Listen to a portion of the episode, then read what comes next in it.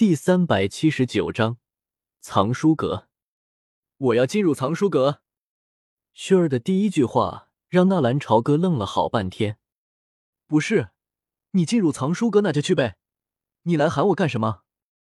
纳兰朝歌左右看了看，十分的不理解。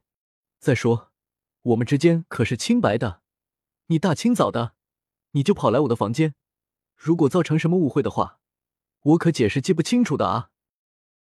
听见纳兰朝歌的话，轩儿一愣，随即有些满不在乎的说道：“萧炎哥哥才不是那种小气之人，我叫你一起进入藏书阁，自然有道理，就问你去不去？”不去。纳兰朝歌回答的干脆利落。藏书阁里有宝贝，纳兰朝歌并不稀罕。再说了，这个世界的很多宝贝他又用不着，犯得上跑去浪费这个机会去藏书阁吗？而对于这藏书阁，听说可是藏着许多神秘，纳兰朝歌也吃不准。昨天刚刚把他们给得罪了。今天一大早就笑眯眯的跑来自己的房间门口等着，说是要带自己去藏书阁。阴谋，绝对的阴谋！纳兰朝歌已经开始幻想这个旭儿要做什么了，让那个斗尊灵影在半路埋伏自己，还是说那藏书阁里面有什么自己不知道的开关，进去了就永远都出不来了？有可能。都说恋爱中的女人是最恐怖的，她们通常都不知道自己在做什么。万一这个轩儿为了萧炎的安全，想要把自己给除掉怎么办？你，轩儿脸色一红，刚刚想要发火，确实又艰难的忍住了。最后问你一遍，你到底去不去？不用问了，我可以明确的告诉你，不去。还有事吗？没有事情的话，我要回去睡觉了。刚刚做了一个梦，正娶媳妇呢，你就把我给吵醒了。等一等，看着当真要走回去的纳兰朝歌，轩儿有些焦急了。本想就这么离开的，但是咬了咬牙，又停住了。要怎么样，你才能跟我一起去？你真的想要我跟着你一起去？纳兰朝歌揉着惺忪的睡眼，自然。不然我跑来这里干什么？轩儿要被这个家伙给气疯了。平日里，那些男生总是不停的巴结自己，没想到这个家伙今天居然让自己吃了一个闭门羹。其实，女孩子就是这样，有人追的时候嫌弃人家烦，而当一个男人对她不理不睬的时候，她自己的心里又总会有些不舒服。过来，亲我一下。纳兰朝歌忽然笑嘻嘻的看着轩儿，轰！轩儿没有任何的犹豫，一挥手，一个金色的火球，轰的一下冲着纳兰朝歌就飞了过去。轩儿的果决让纳兰朝歌惊出一身冷汗。尼玛，自己只是开个玩笑啊，这女人居然要人命！好在那火球只是擦着纳兰朝歌的头皮飞了过去。再有下次。就不会打空了。薛儿横眉冷对，似乎对于纳兰朝歌的调戏非常的在意。是是是，不敢了，不敢了，下次不敢了。纳兰朝歌做出一副唯唯诺诺的样子。呸！薛儿轻轻的啐了一口。给你五分钟的时间。干什么？去藏书阁。薛儿要被这个家伙给逼疯了。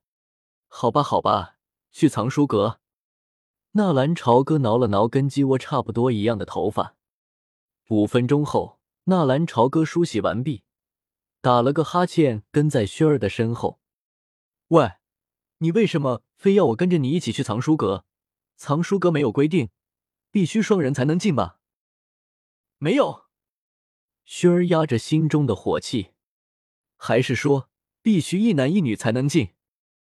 纳兰朝歌又有些控制不住的调皮了。你，轩儿脸色一红，手上的金色火球立刻又又冒了出来。纳兰朝歌缩了缩脖子，不再言语。和漂亮的女人说话，就是不占优势啊，老是被欺负。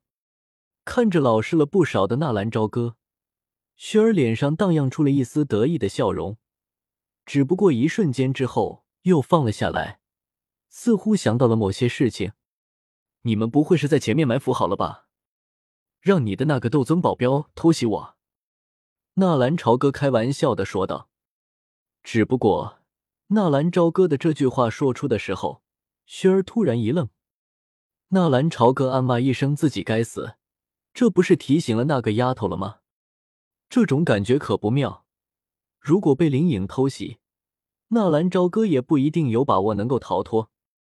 毕竟斗尊的力量现在还不是他能够抗衡的。我操！不是吧？看着薰儿的反应，纳兰朝歌感觉自己有些傻了。这女人当真了？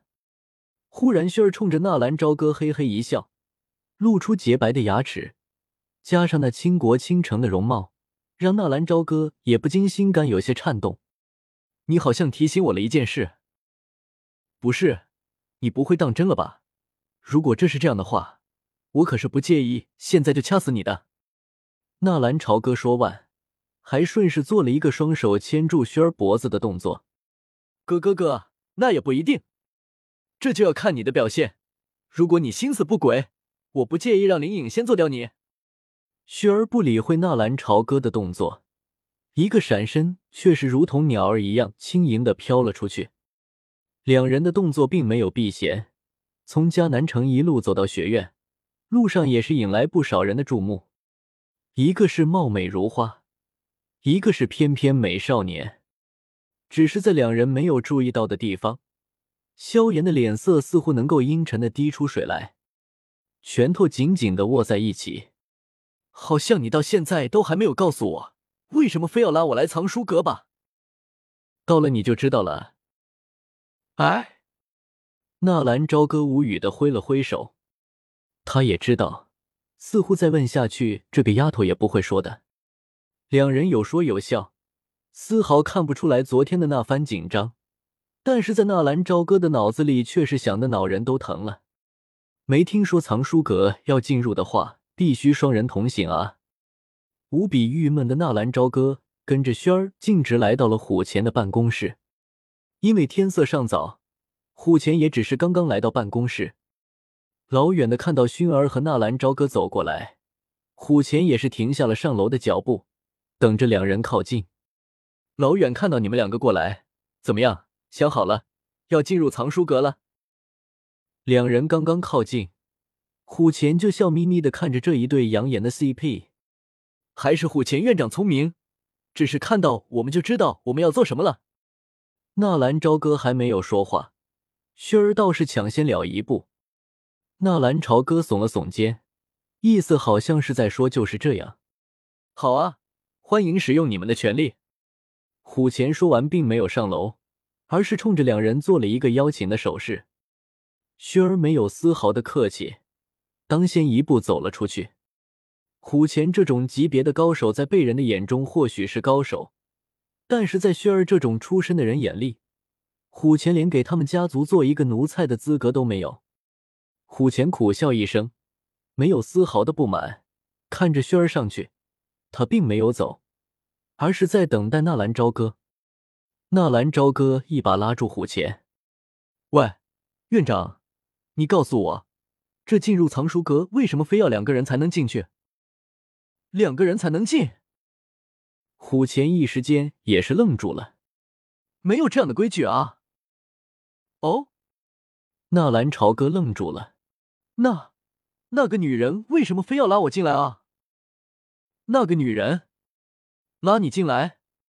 虎钳看了一眼已经走入了办公室的轩儿，又看了看纳兰朝歌，呵呵，我懂了。不过到时候你也就知道了。又卖关子，纳兰朝歌就郁闷了。跟随着虎钳来到办公室，轩儿已经大刺刺的坐下了。看到两人从后面进来，轩儿直接翻了翻白眼，呵呵呵。能够看到你们两个和好，我也就是欣慰了。虎钳捋着胡须，呵呵笑了几声。好了，我知道你们都等得心急，我也就不磨蹭了。虎钳说完，伸手在墙上拍了几下，然后原本是一面墙壁的地方，居然缓缓的裂开了，露出了一个隧道一般的走道。两位跟我来就是。虎钳说完，当先一步走入了隧道。纳兰朝歌对着轩儿做了一个请的手势，轩儿稍微寻思了一下，然后立刻跟了上去。说实在的。纳兰朝歌只知道这外院有个神秘的藏书阁，但是对于这藏书阁的位置还有里面的一些东西，他是真的不知道。当纳兰朝歌走入隧道之后，那墙壁却是缓慢的又闭合了起来。隧道里面很黑，即便是在虎钳之后，那些镶嵌在隧道上的月光石亮起来，依旧是只能模糊的看清一些情况。一分钟，十分钟。纳兰朝歌都没有想到，这一走就是半个时辰。如果不是对于虎钳彻底的信任，纳兰朝歌在半路的时候就想掉头回去了。终于在转过一个弯道之后，隧道的尽头亮起了一丝亮光。冲着这丝亮光，几人又走了几分钟，这才看看走出了隧道。一出隧道，纳兰朝歌和轩儿均是有些傻眼了。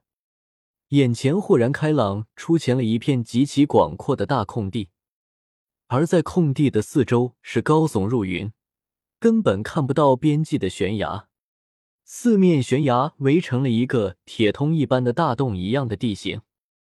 纳兰朝歌用神识扫过，以他地灵魂力量，居然没有看到边。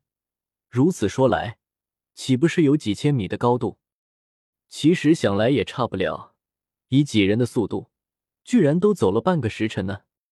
让纳兰朝歌和薛儿震惊的，这地方是其一；最让他们受不了的，则是眼前的庞然大物，如同一尊猛兽盘卧在几人的面前。一块几十个平方大小的牌匾挂在那庞大的阁楼面前，上书“藏书阁”，而支撑藏书阁的几十根柱子，每一个都有十几米宽，巍峨如山。